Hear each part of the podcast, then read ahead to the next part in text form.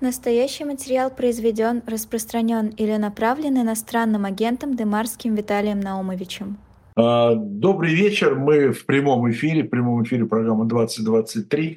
Я ее ведущий Виталий Демарский. И с удовольствием представляю свою сегодняшнюю собеседницу, гостью эфира, хотя уже, по-моему, в отношении и «Живого гвоздя», а, и ранее «Эхо Москвы» уже даже Нину Хрущеву, даже гостей уже не назовешь. Э, Нина Хрущева, профессор новой школы в Нью-Йорке, но находится она в Москве. Э, не, новая школа, а Нина Хрущева. И поэтому мы сегодня будем э, беседовать подводить итоги этой недели. Она была богата на, на события. С чего бы начать? Ну, не скрою, мы до эфира договаривались с Ниной о них плане нашего разговора.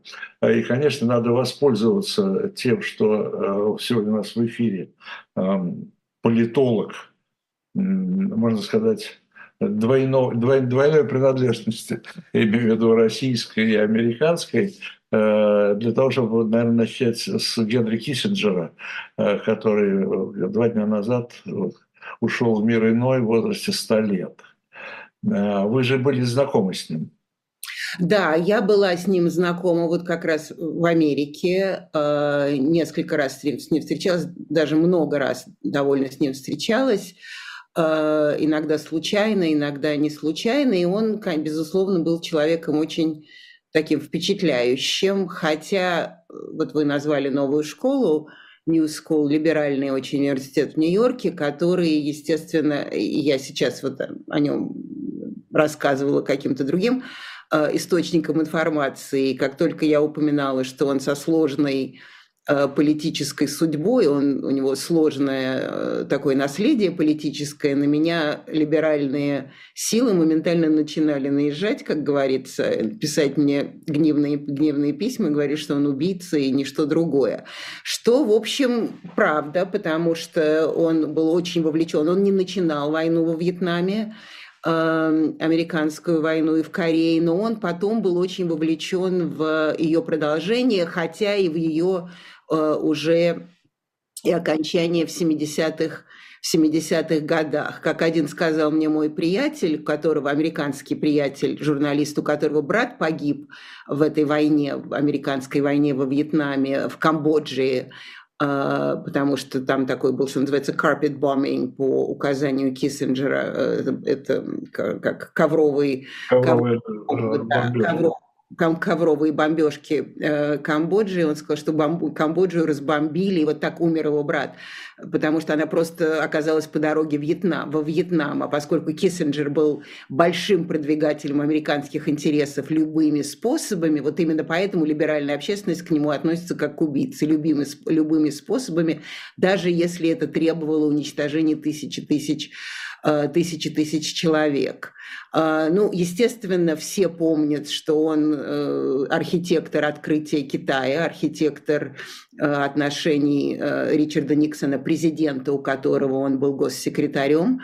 Отношения с Китаем он привез привез Никсона в, в Китай на встречу с Мао Цзэдуном, хотя, опять же, либеральные злые даже не злые языки говорят, что, в общем, это было, был договор между Киссинджером и Джейн Саопинг, э, ну, советниками Мао Цзэдуна, потому что Мао уже к тому моменту ничего не соображал.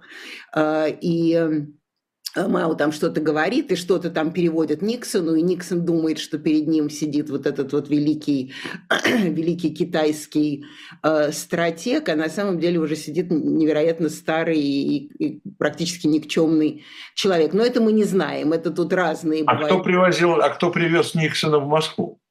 Uh, тоже Киссинджер, да, это все он, он, он, он, во-первых, сначала, значит, он хотел оторвать uh, Китай от Брежнева оторвать Китай от Советского Союза, а потом, поскольку сам Леонид Брежнев тоже был сторонником детанта, то есть сторонником того, что уже, в общем-то, э, как бы Советский Союз должен перестать все время видеть в Америке врага и есть, э, кстати, в общем, э, собирая какие-то определенные такие наработки Никиты Сергеевича Хрущева, который тоже, в общем, настаивал на том, что не надо видеть мир все время в оппозиционном, в оппозиционном свете. То есть он и архитектор, и детанта тоже. Э, хотя, как бы, нельзя, э, например, Андрей Громыко имеет к этому тоже очень большое отношение, министр иностранных дел.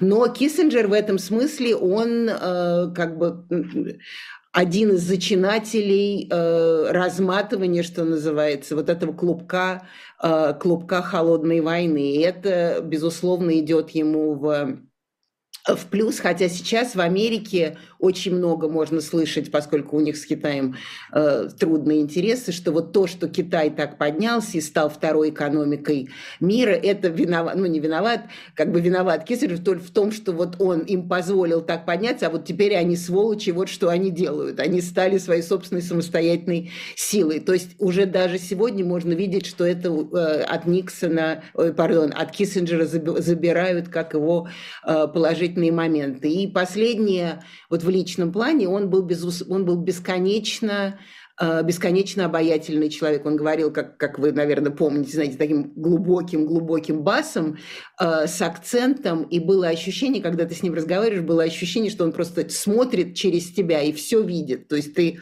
во всяком случае, я, и я знаю многие другие, э, чувствовали себя очень intimidated, то есть так э, как-то смущены. Э, и мою, моя первая встреча была с ним в таком в американском месте, называется Council on Foreign Relations, это эм, как, не знаю, council, э, где э, занимаются международными отношениями, такое очень важное, э, очень важное место, очень важный think tank. И когда я с ним подошла познакомиться, Э, там был еще один коллега, который сказал, а я у этого коллеги в Принстоне в этот момент жила в квартире, он был профессором важным, э, Стивен Коэн, наверное, может быть, вы такого помните. Конечно. И Киссинджер, он тоже как бы сразу к нам подбежал и сказал, э, Киссинджер, вы знаете, кто это? Сказал Коэн, и Киссинджер сказал, да, я знаю, это Нина Хрущева, и правнучка первого секретаря. И Коэн так, это ерунда, она мой Э, она мой жилец. И Кишинджер сказал, а вы так, теперь вы так относитесь к, к, внешней, к, к внешней политике и так как бы снимаете важность э, отношений с Советским Союзом. Довольно презрительно, и Коину пришлось, пришлось отойти. То есть он мог, в общем, человека, если ему это не подходило, он мог, он мог э, человека срезать. Но вот с тех пор он запомнил, что я в Принстоне, и все время, и все время меня, когда же, когда я уже переехала в Нью-Йорк и с ним встречалась в разных профессиональных э, профессиональных э, местах, он все время говорил, что вот когда вы поедете в свою аспирантуру в Принстоне, хотя я уже к тому времени очень выросла и в аспирантуре больше не была. Понятно. Но я помню, э, я помню, что мир, ну и Америка в частности, были настолько восхищены Киссинджером, Э, вот, в эпоху его активности да, внешнеполитической, э, что ведь очень много говорили тогда о том, что ему бы в президенты. Но в президенты он не мог выдвигаться там по условиям, потому что он рожден э, в Австрии, по-моему, да, он же из, из по-моему, австрийского. По-моему, из Германии, по-моему. Из Германии, да, но, в общем, по, по по Конституции, да, по, по американским законам он не имел права баллотироваться. Я помню, что были разговоры, а не поменять ли нам там что-то, только чтобы Киссинджер э, прошел в президенты.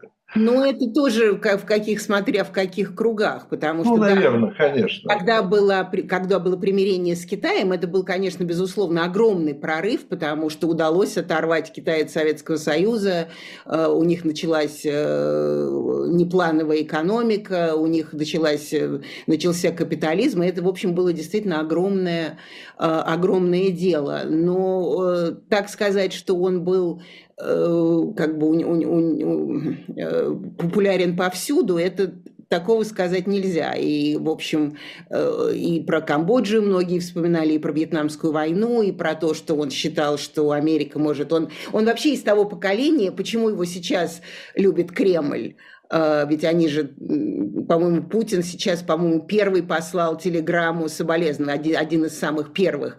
Почему? Нэнси, Нэнси, да, его жена. Нэнси. Да, да, Нэнси. А, потому что он признает, признает только, признавал еще из того поколения, которые признавали только отношения великих держав. То есть все остальное, там какие-то маленькие страны, права человека, это все для, а, это все для, что называется, лузеров. А вот, вот такое настоящее. И, конечно, э, Кремль его в этом смысле очень уважал, потому что он все время как бы...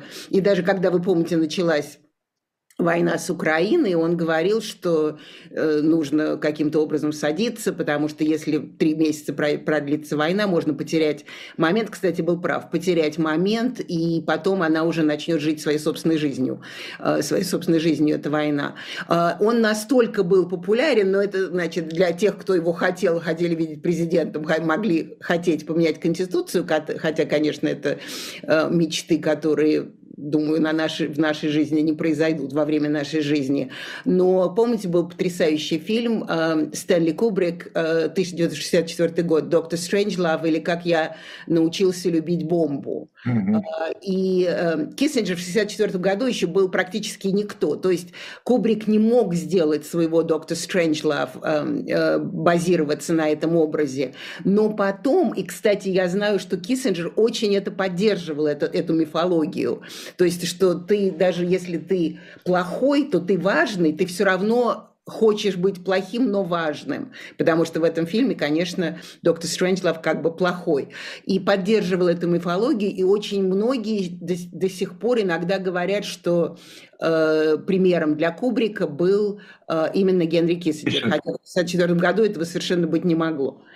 Знаете, когда Киссинджер начал высказываться по поводу войны э, в Украине, э, я помню его первые высказывания еще прошлогодние, да, вскоре после начала войны, э, и как-то к нему отнеслись как-то так немножко даже иронично. Ну, что там старик что-то говорит, в общем, как бы, что его слушать? Я не знаю, то, что я видел реакцию, кстати, не только российскую, да, и в России как-то, ну, там, ему уже было там, под сто лет, там, что, что он там говорит. А, вот. А потом как-то начали все больше и больше, по к нему прислушиваться, к тому, что он говорил по войне с Украиной. Но он сам, правда, поменял свое мнение. Он сначала говорил, что э, нужно вроде как бы договариваться, а потом сказал, что уже момент прошел. Ну, он так и сразу говорил, что нас... Ну, это, кстати, интересно, что вы говорите, что... Потому что, по-моему, здесь как раз к нему, в Москве, в России, как раз к нему прислушивались, потому что он говорил, что если... Что нужно решать, что Украина не готова к НАТО, а что, когда американский важный политик э, даже на пенсии говорит, что Украина не готова к НАТО, это, конечно, э, это мед для кремлевских ушей. То есть он здесь как раз это воспринимали. Я помню даже то ли Мария Захаровна, она все время лезет, лезет в, на ум, потому что она все время по поводу всего высказывается, поэтому, может, она не высказывалась, но мне такое ощущение, что она высказалась, что вот нужно и Киссинджера слушать. А в Америке, конечно, к нему, к нему не прислушивались. Он республиканец, он служил республиканцам, он воевал, э, не воевал, но во всяком случае воевал в этих, э, э, присутствовал в этих войнах, хотя не, не сам начал вот эти вот все вьетнамские и так далее. Он, а это все-таки война, которая происходит сейчас, это война демократической партии, это война президента Байдена. То есть там, конечно, его не слушали, но, в общем, он знает, что такое война. И когда он говорит, что через три месяца, через там, максимум полгода у нее, она уже начнет жить своей собственной жизнью, он, конечно, абсолютно прав. И, кстати, многие э, как бы рацион, э, рациональные люди, которые тоже исповедуют формулу известную как бы придуманную практически в современной политике Америки. Она не придумана им, но как бы считается, что он ее внес в, эм, что называется, в мейнстрим, в, в главное русло, это реал-политик, Э, что в реал-политик, конечно, так и будет. И, конечно, и, конечно, так и получилось. А то, что он поменял мнение, он просто сказал, что война уже началась, и теперь Украина, после того, что она пережила, пережила заслуживает быть в НАТО. Но он совершенно не отрицал, что, договор... что э, закончить эту войну можно будет только договором. Она никаким образом, вот эта вот американская формула, что мы должны давать больше оружия, чтобы усилить Украину на поле боя, он говорил, что это абсолютно так не может быть. И мы вот сейчас, во всяком случае, на данный момент с контрнаступлением именно это и увидели, что э, если, что, что победить, даже если у тебя такое количество оружия, победить большую армию, э, особенно армию, которая собралась после первых своих Э, после первых своих поражений будет очень трудно. И это как раз говорил Киссинджер и никогда не перестал это говорить. Смотрите, ну, в общем-то, если уже переходить к самой этой войне, э, то, конечно, все больше и больше голосов раздается о том, что ну, что надо, надо как, как-то, если не заканчивать, то хотя бы перерыв некий устраивать да, в этой войне. А, то есть какое-то перемирие, прекращение огня, там можно называть это все по-разному. А, голоса не только, ну, Россия постоянно заявляет, что, они, что она готова сесть за стол переговоров, потому что сейчас, я так понимаю, что любое заседание за столом переговоров а, – это фактически фиксация победы Путина да, вот если на сегодняшний день э, смотреть ситуацию. Но и на Западе э, уже тоже эти голоса все больше и больше раздаются, и, и даже в Украине, как я понимаю. А, но правда, вот мы с вами, я знаю, прочитали оба огромное интервью э, Арахами, это председатель, что лидер фракции, лидер фракции партии «Слуга народа» в Верховной Раде, и, так сказать, представители, безусловно, президентской власти, да, президента в, в это, в, во внутренней политике. А, хоро... Интересное очень интервью, но где все-таки, э, как я понимаю, он сам говорит, ну и может быть от имени Зеленского, что ни о, каком, ни о каких переговорах речи быть не может что, а, а, то, есть это опять какой-то тупик, а, или это означает, что а, продолжение боев а, и продолжение, продолжение кровопролития? Ну, я думаю, что это продолжение боев, потому что вот то, что я вижу, но с политической точки зрения, это просто ни той, ни другой стороне э, войну заканчивать невыгодно, как не ужасно это, э, это звучит, потому что Украине трудно заканчивать войну в проигрышном состоянии. Тогда вопросы будут, если мы сейчас э, если сейчас сесть за стол переговоров и отдать Путину то, что, то, что, уже, э, то, что уже отдалось, тогда зачем была вся эта борьба и кровопролитие, потому что можно было больше получить в марте 22 года через Стамбульские соглашения. Тогда все-таки это было каким-то образом, вроде они договаривались, на, и, и намного меньше людей, людей погибло. То есть у Зеленского будет много вопросов, и он не может сдаться, потому что он заявлял громко, что уже будут практически в Крыму.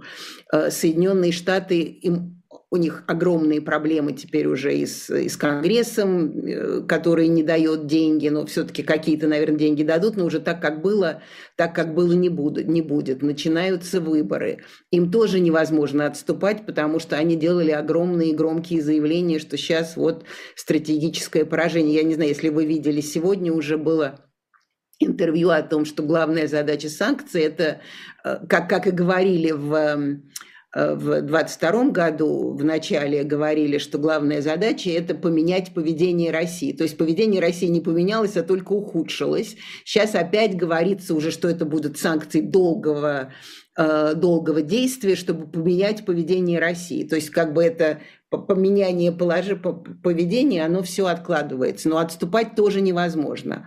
А Путину отступать, он куда он будет отступать? Он сейчас на коне, у него э, идет как бы он контрнаступление практически даже Зеленский сегодня признал в интервью Associated Press, что оно не вышло так, как собирались, сейчас будет другая зимняя борьба и так далее. А, и даже если, то есть если Зеленский совсем приползет, тогда Путин может и согласиться. А иначе зачем ему соглашаться? Он воюет, у него развивается экономика э, военная, он под эту войну закрывает вообще все еще оставшиеся, даже я даже не скажу свободу, но еще какие-то возможности, э, которые были, дышать. Это все очень удобно с войной. А, и вообще э, он же не будет после того, как он станет, предположим, победителем Украины, даже не тем победителем, которым он собирался быть вот. с, с Киевом и так далее, он что, вернется к распределению пенсии, что ли? То есть вот эти вот все его выходы в народ, там поговорить с, с медицинскими работниками, поговорить со студентами, это все так как бы висит, с, ну иногда он и лично появляется, но все это висит из астрала, оттуда он вещает, это хорошо. А так главная работа это, чтобы э, Россия заняла э, место практически как, как когда-то советская, досоветская, та империя заняла место Бога на земле. Он же не будет заниматься там какими-то мелочами после этого. То есть никому не выгодно, с моей точки зрения. Ну, здесь есть один момент, вот, на который вот, там многие сейчас обращают внимание, э, и не обращает внимания Путин и, и российская пропаганда, э, это на то, что все-таки изначальная цель э, реализовать не удалось. А, а у Украины есть один плюс, а, один момент, который можно выдать за победу. Да? Это то, что э, Украина отстояла свою независимость. Конечно, но из выводить за победу это и, и март 22 года, это тоже мог бы, мог, мог бы быть э, той победой. Да, Конечно, тяжело. Сейчас да, тяжело это уже. Сейчас тяжело, да. Нет, конечно, это, в принципе, если захотят, можно выдать за победу и тем, и другим, и, и все что угодно. Но я просто не думаю, что, э, что они хотят, потому что Путину нужно полное э, подчинение, а э, Зеленский не может не просто не полное подчинение, а вообще как, какое-то либо. И поскольку пока все-таки э, украинская мнение, э, это не, не договариваться ни при, как, ни при каких обстоятельствах, они еще пока могут, они еще пока могут воевать. Но так сказать, что положение там хорошее, давайте будем честны, э, давайте будем честны, нет. Но я не уверена, что Зеленский может себе позволить, во всем случае сейчас еще, сейчас пока, идти на соглашение с Россией. Здесь есть еще один момент, но это пока такая конспирология, но вроде уже и там на Западе, особенно в Восточной Европе, э, очень много сейчас говорят о том, что э, в случае там, полного, неполного, но некоего успеха э, России, да, или успешного для Путина завершения вот этой СВО, что аппетиты, э, аппетиты будут распространяться дальше, и чуть ли не э, якобы уже НАТО чуть ли не готовится к еще большей войне там, в ближайшие какие-то годы. Ну, все может быть, конечно. Вот я, я, мне вообще грех Э, даже говорить, потому что я была до последнего момента уверена, что это такое идиотическое мероприятие, предприятие, что и у Путина такие прекрасные были возможности э, всех надуть, обмануть и водить за нос долго, и унижать тем, что он не идет, а ему все предсказывали, э, он бы таким образом Байдена повалил намного быстрее. Но оказалась совершенно не права. Поэтому тут, конечно, а поскольку уже, в общем, рациональный анализ поведения Кремля, он стал, становится все тяжелее с каждым днем, а уж с каждой неделей это точно, точно, вполне возможно. И, в общем, я это все время цитирую, потому что это цитата из человека, который знает, что такое война и знает, что такое делание войны. А, Дональд Рамсфельд – это секретарь, безо... секретарь по обороне да, секретарь безопасности по обороне.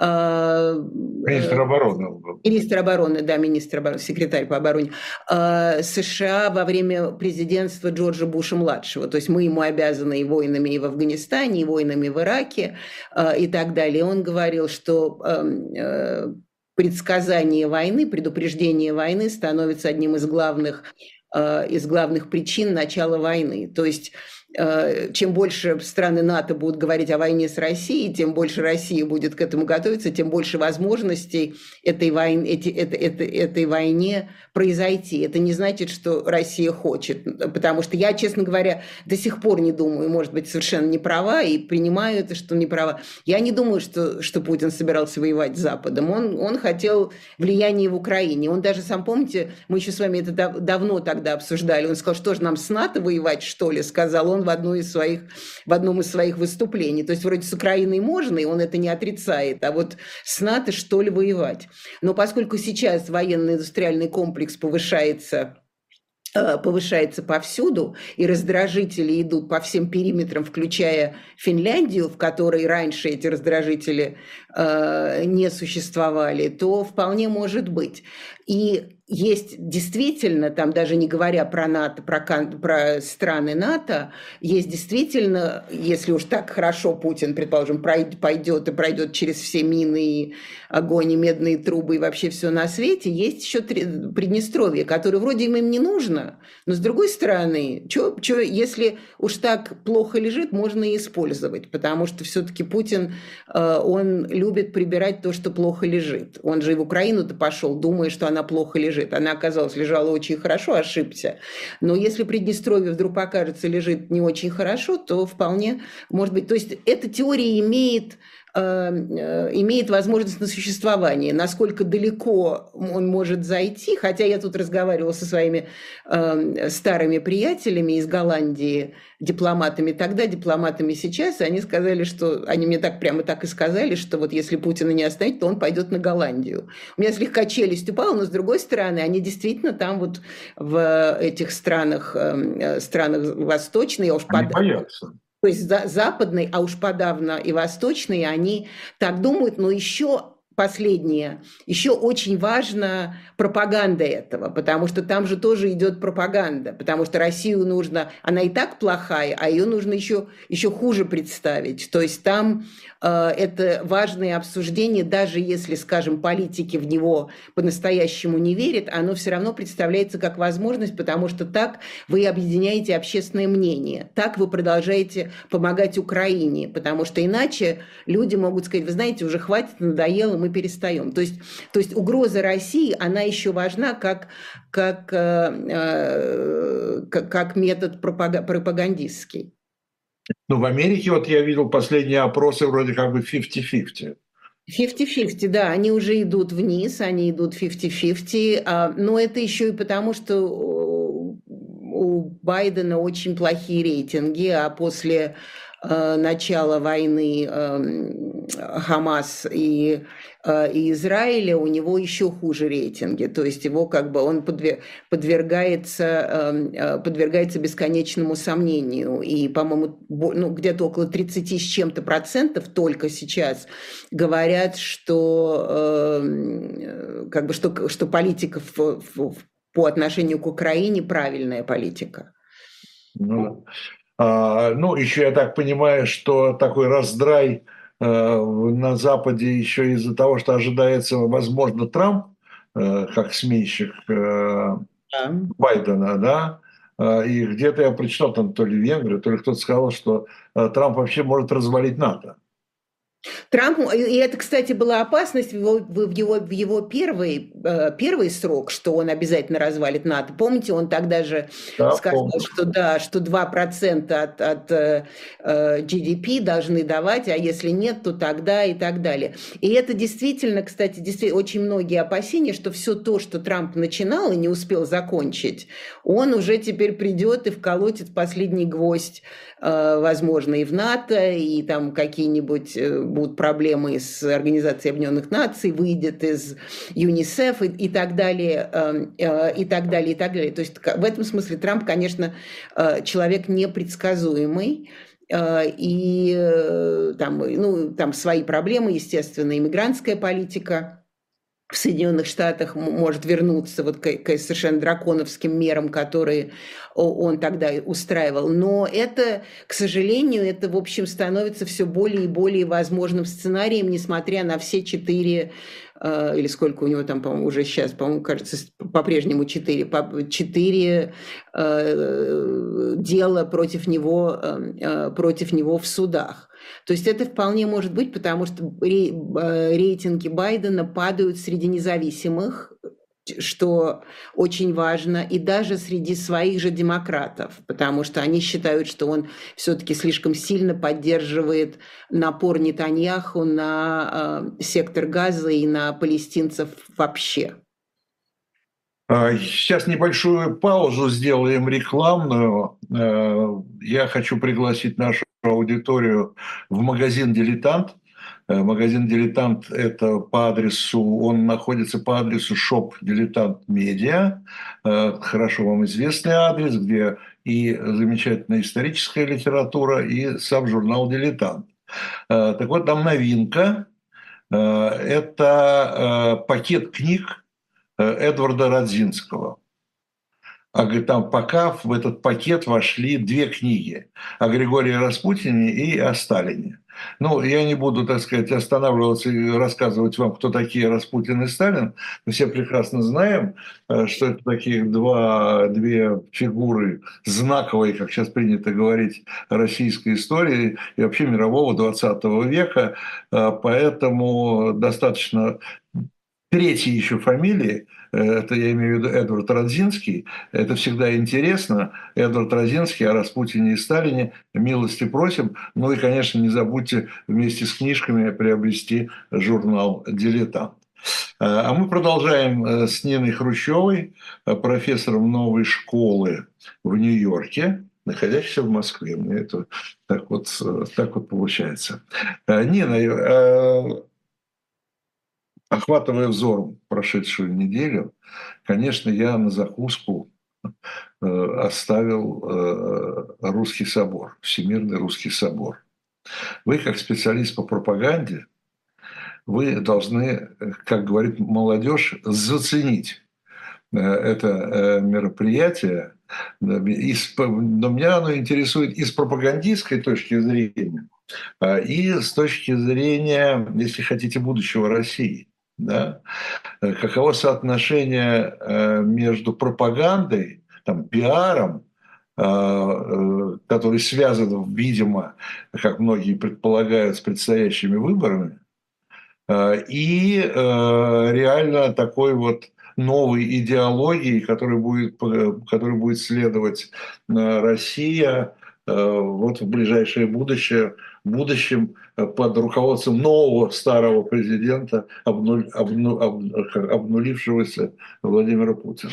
Обнулившегося и и вот этот собор мне напомнил э, все съезды, которые мы, молодые люди, не помнят, а мы хорошо помним, э, потому что все это, конечно, выглядело... Съезды намного... КПСС.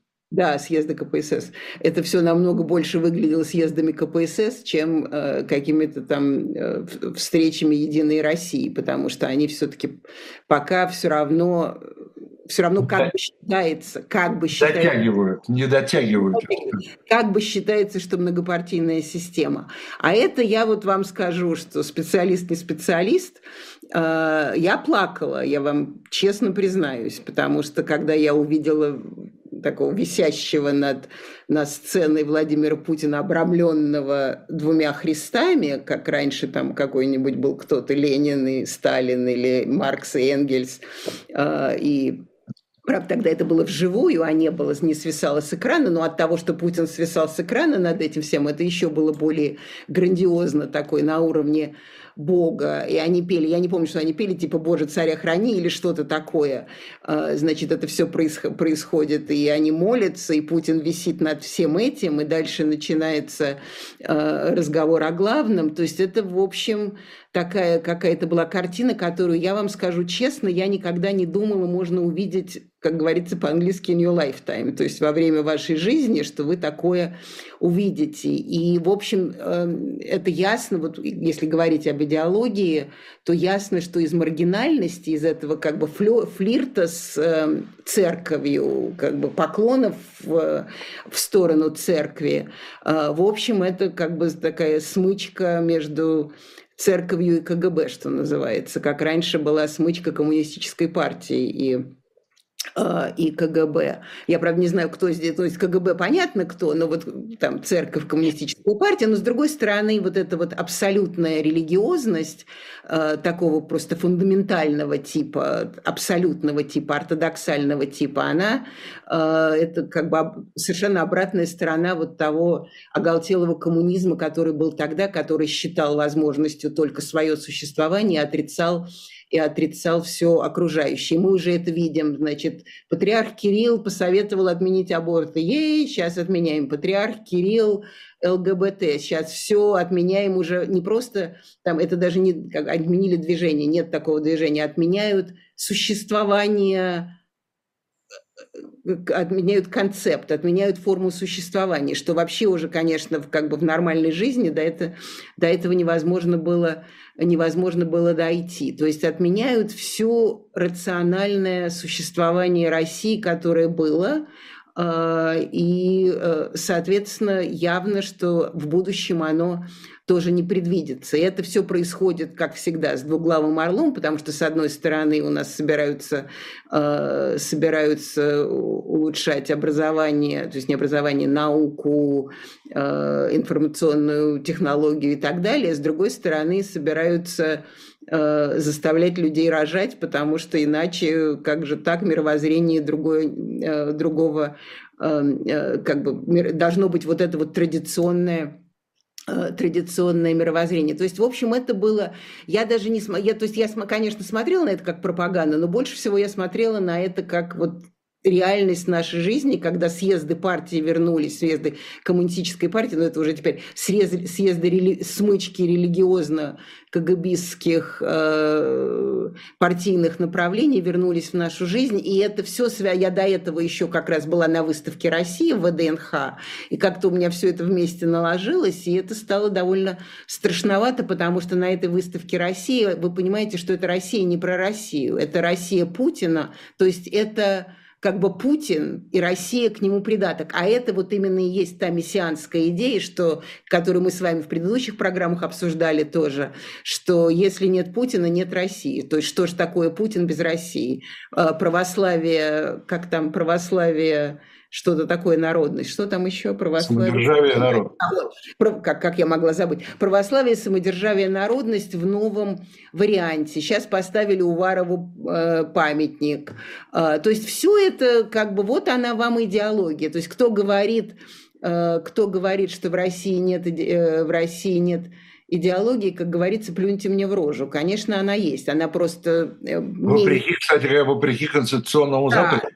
Кому это вообще мешало, я вас умоляю? А тем более, что сейчас постоянно идут э, разговоры о том, что конституционный запрет нужно отменить, потому что как же так, мы без идеологии. То есть они вот э, как бы с, с миру по нитке собрали и вернулись обратно вот к этому вот православию, самодержавию Э, самодержавие, народность, домострой, мракобесие. Ну, там довольно такой э, большой винегрет идей, я бы сказал, да. новой идеологии, там все вместе.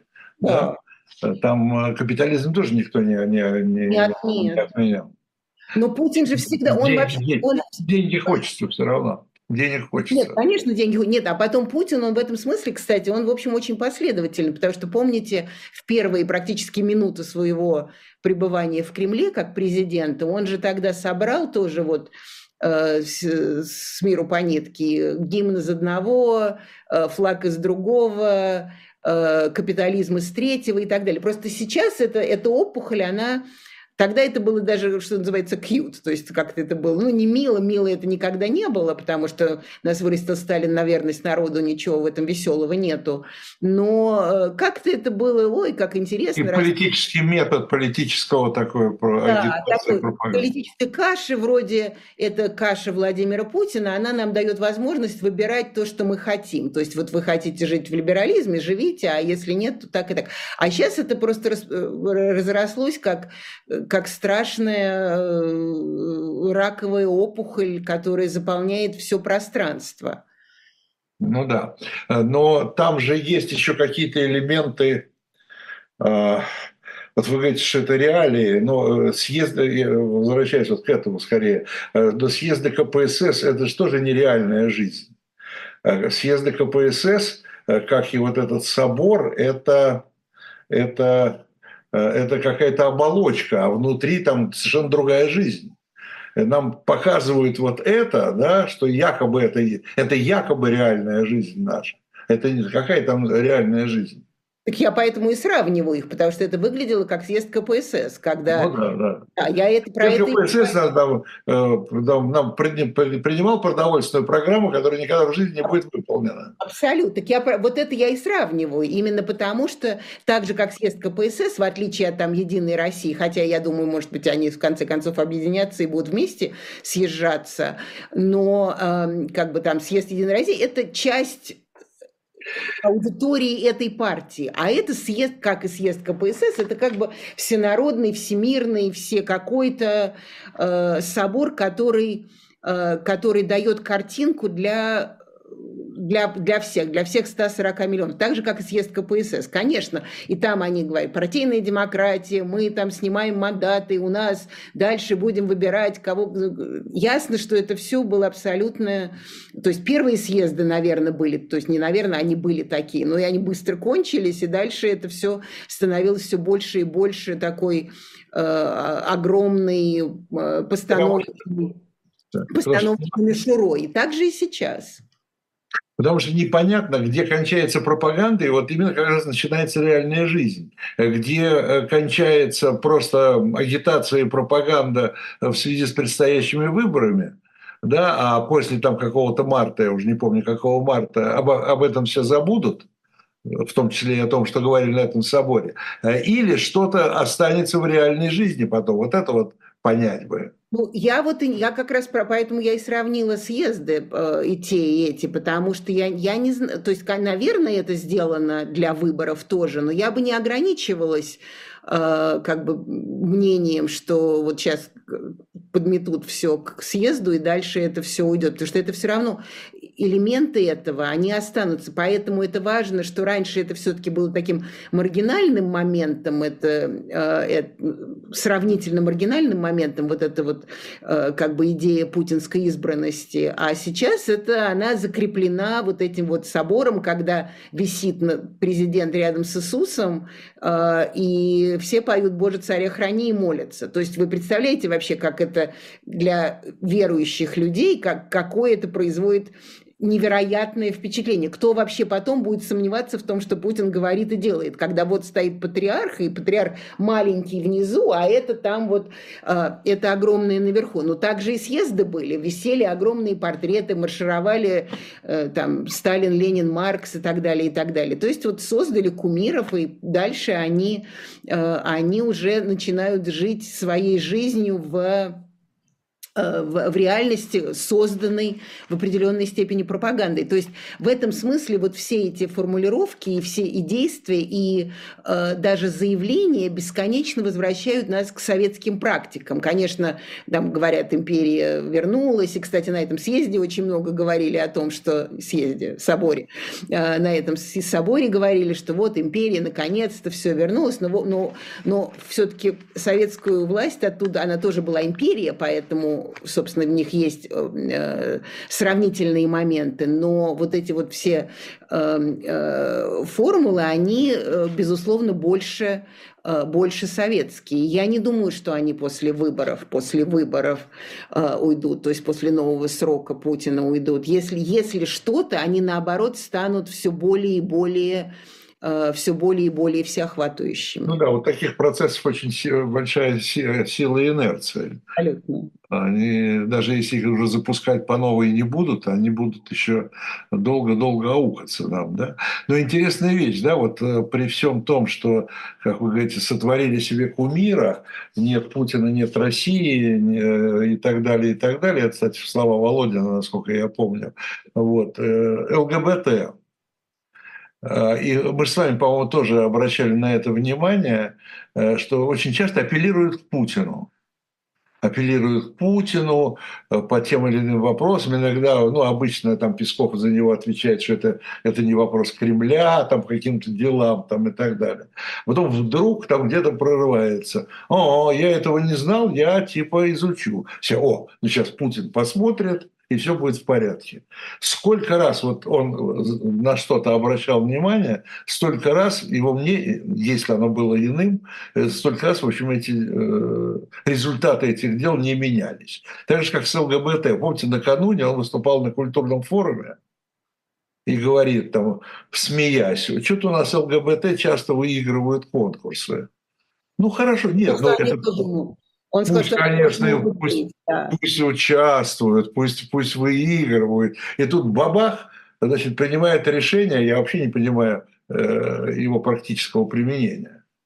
Ну, практическое применение – это будем брать всех, потому что раз движ... это не движение, а формы жизни. А форму жизни можно приписать кому угодно. Помните, в сталинское время кто угодно мог стать английским шпионом.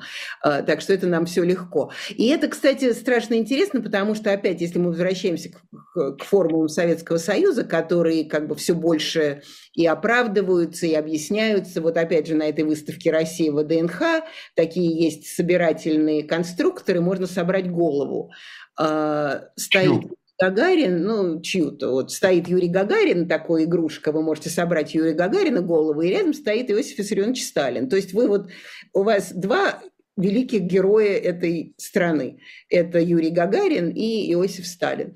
А, так что, и я думаю, что я тоже, кстати, про это думаю, потому что я помню, про мемориал же так было, когда мемориал закрывали, перед тем, как закрывали, Путин сказал, да, надо разобраться, может быть, там что-то и так далее. Как потом то же самое было с инагентами. Он сказал, может быть, они не заслуживают такого э, сурового обращения. Он, да, он как скажет, и я думаю, что это не это это нам, как бы это людям говорится, что он э, разберет, он да справедливый. Это это совершенно сталинская формула, потому что Сталин скажет, что у нас там перегибы туда-сюда, и вот Сталин, и мы теперь будем верить, а потом придут там ребята от от Егода, Ежова, Берии и вас всех сметут. То есть это на самом деле с моей точки зрения, э, как это было в сталинской формуле, вот этой кагибистско-сталинской формуле, это на самом деле отмашка, потому что это уже идет, а он это упоминает для того, чтобы мы думали, что он-то справедливый, но по закону-то так, а патриарх-то хочет так, а все-таки как же, мы же не можем патриарху противоречить, он с Богом разговаривает.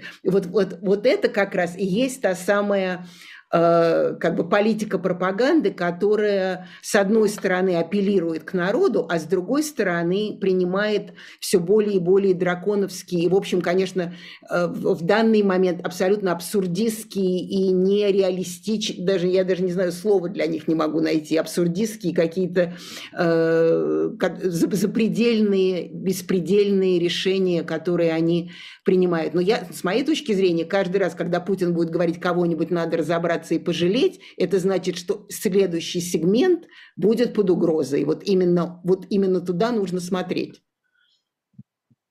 Нет, ну абсурд, абсурд на абсурде просто, да, там э, обвиняют Карамурзу, что он не сдал отчет, значит, сидя в лагере, да, там и на агента Илью Яшина, э, еще там чем-то, и так далее, и так далее. Навального теперь за вандализм будут ему Да, но я не понимаю другого. Но, во-первых, что такое, или это уже вообще, или это даже смешно об этом думать, да? Но что такое профессиональная честь даже у тех же самых судей? Что, что это? Как, как, ну, это смешно, наверное, да, то, что я спрашиваю да, сегодня. Да, как, а, хорошо, давайте шире. Вот этот наш богоизбранный народ, который всегда, да, всегда прав во всем. Народ, люди не видят этого. Я, я, не, я думаю, что люди вообще, вот опять же к вопросу о пропаганде, люди видят на самом деле то, что они хотят видеть. И э, имеют невероятную способность к самоубаюкиванию и закрыванию глаз. Вообще никто никогда не хочет признать, что он что он не прав. А поскольку человек хочет жить тихо и спокойно, он э, как бы приспосабливается к той ситуации, которая, в которую он попадает. Я все время про это думаю. То есть вот русского, русский народ его все время затягивают в эти смирительные рубашки, чтобы он уже даже дышать перестал. Но не выйти ли на улицу? Ну, невозможно, потому что всех арестуют и так далее. Но все равно, как бы как бы считается, что ты в этом моменте для тебя более сохранно это потерпеть и приспособиться. Потому, но в конце концов, вот когда это все закончится когда-нибудь, потому что это закончится так, как оно заканчивалось и раньше, э, то окажется, что цена вот этого сейчас теперешнего настоящего приспособления, она все равно потом окажется намного выше, чем если бы сразу и так далее, и так далее. Это не призыв к протесту, я просто хочу сказать, что в вот в этих как бы э, политических формулах поведения на самом деле цена приспособления в конце концов всегда оказывает, оказывается выше, чем, э, э, чем цена борьбы, чем цена борьбы за свободу. И это, в общем, как бы мы это сегодня видим, мы это сегодня видим как никогда. Я не знаю про судей, но про судей они все, кстати, о судьях. Совет по правам человека, как вы знаете, сегодня лишился многих людей, еще остававшихся там, и там были адвокаты, например, Генри Резник там еще остался. Все, их больше нет. Зато туда вошел человек, не помню, как его зовут, Э, Мачанов, кажется, забыла, как его зовут, человек, который часто стучит на интеллигенцию, на э, деятелей а, который доносы писал, да? Да, да, да. Вот он теперь будет в Совете по, по правам человека. Да. Есть, если мы говорим про абсурд и уже про э, каток идиотизма и беспредела, который пошел, он уже пошел. То есть уже само понятие доносчика в Совете по правам человека – это по идее, абсолютный оксюмарон, но тем не менее он присутствует. Это же демонстрация. Да. Это же не просто так. Это же нам, нам же, э, я не думаю, что люди, которые принимают такого рода решения, они, они, не, а, они не идиоты. Абсолютно. Надо они признать это. Да, да? Ну, То есть они, они, они нам показывают образцы поведения да. нового. Да. Новые образцы поведения. Да, и поэтому, и когда вы спрашиваете про народ, как бы вот, вот образец, вот он образец поведения. Э, в, на этой выставке России там есть целый стенд, где продаются э, футболки, галстуки, эти бейсболки, кстати, тоже им нужно другое имя найти, потому что бейсболка это типично американское произведение, нужно какой-нибудь, я не знаю, шапка, ушанка, что-нибудь, с цитатами Путина, Например, э, кому может повредить русский флаг? Ну, я вам назову несколько мест, которые считают, что может, может повредить. А, ну и так далее, и так далее. То есть и народ покупает, и меряет, и считает, что вот сейчас мы сейчас прикоснемся к этому. То есть я вот на, между, между собором и выставкой России я увидела впервые до конца уже настоящий культ развившийся, развившийся настоящий культ личности, потому что до этого все-таки это каким-то образом сглаживалось тем, что, например, нет памятников, э, памятников лично Путину. Но сейчас например, вся выставка России – это весь один сплошной памятник Путину. Но, знаете, э, э, после выступления вашего дедушки на памятники Сталину стали сносить. А, я не хочу сказать, что после вашего выступления памятник, а как, как, как снести такой памятник, как выставка России. И это, кстати, это очень умно, потому что никто это, они все, все якобы приходят посмотреть на развитие регионов. Но у вас там мелькают, есть развитие регионов, и мелькают все время, э, это все очень сделано так, э, с, с, с, технологично, и там все время мелькают, там, не знаю, Путин с коровами, как, кстати, дедушка часто бывал, э, Путин с э, проектировщиками, Путин с э, научными работниками и так далее, и так далее. То есть это главное, все... Что, и главное, что он во всем разбирается. Как... Он во всем, абсолютно. И вот, кстати, как дедушка, опять же, между прочим. Ну, они все, все правители во всем разбирались. Абсолютно. Они и. Сталин был большой ученый, как мы знаем. Языка не знаете толк. Да, да, страшный корифей. И, и этот самый друг советских физкультурников и, и так далее и тому подобное. То есть выставка была сделана, я, по-моему, это уже не, не раз говорила, еще раз скажу, вот как, как, как декада национального искусства, начавшаяся в 1936 году, проходившие в Москве, начавшиеся в 1936 году с э, выставки, Укра... не выставки, с показа украинской украинской культуры. То есть вот эта выставка, она сделана примерно таким, э, примерно таким образом. То, то есть вы узнаете все про достижения и вот такую абсолютную фикцию э, существования новой будущей Великой России. Кстати, очень много там ходит, э, ходит э, э, как они называются, батюшек. Я даже видела батюшек, ручкующихся с Геннадием Зюгановым, руководителем Коммунистической партии России, что было очень интересно, многие делали фотографии. Ну да, все перемешалось в доме Облонских, да, это точно совершенно. Нет, последний вопрос, там у нас буквально пару минут. Э, я его очень часто последние дни задаю, последнее время, да, всем политологам, с которыми э, приходится общаться. Смотрите, выставка «Россия», вот этот собор и многое-многое другое, все это, безусловно, э, с прицелом на март 24 года. Ну, а потом, что останется, то останется, что не останется, то не останется. А, что за, что, что за, что за психоз с этим, с этим марта 24 года? Э, что, в, чем, в чем волнение? Почему, почему, в, чем, в чем страх администрации президента, что не выберут Путина? Да нет, нет, ну конечно, как, ну жить не выберет. Как, или, как... сделать, или сделать из этого да, вот, э, мероприятие. Да. Мероприятия, они все время хотят легитимности, они хотят э, массовости, они хотят, вот это, кстати, это выставка России, это прелюдия, там же каждый день считают, сколько пришло людей, о, уже миллион, о, уже два миллиона, о, уже вся наша Россия, сколько людей приехало из разных городов и весей, чтобы посмотреть на эту Россию. Э, выбрали, это, кстати, тоже советская формула, потому что раньше все-таки было 74, так по-божески, и они накладывали на э, эти самые проценты, но как-то туда-сюда. А сейчас, я думаю, все 90 пойдут. Что там, что стесняться-то? Это так же, как, и вы не помните, то есть вы, наверное, помните, как выбирали Леонида Ильича Брежнева? Всегда было 96, вот, 96 процентов. Первое дело 96 процентов.